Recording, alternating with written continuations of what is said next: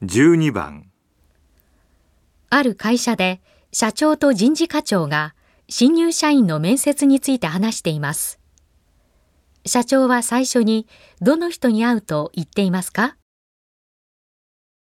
社長、こちらが今回最終選考に残った4名の履歴書です。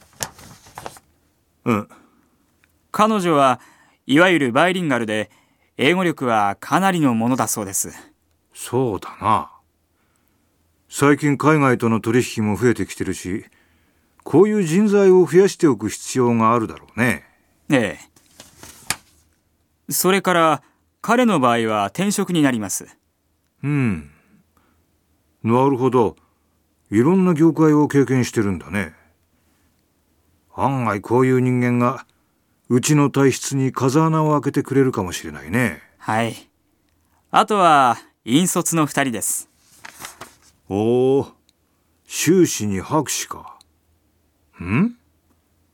しかし二人ともタイプミスがあるな。本当ですね。こんなことでミスを犯すようじゃいくら学歴が高くてもな。やはり実務経験だな。即戦力重視。よし。まずこの人に会うことにするよ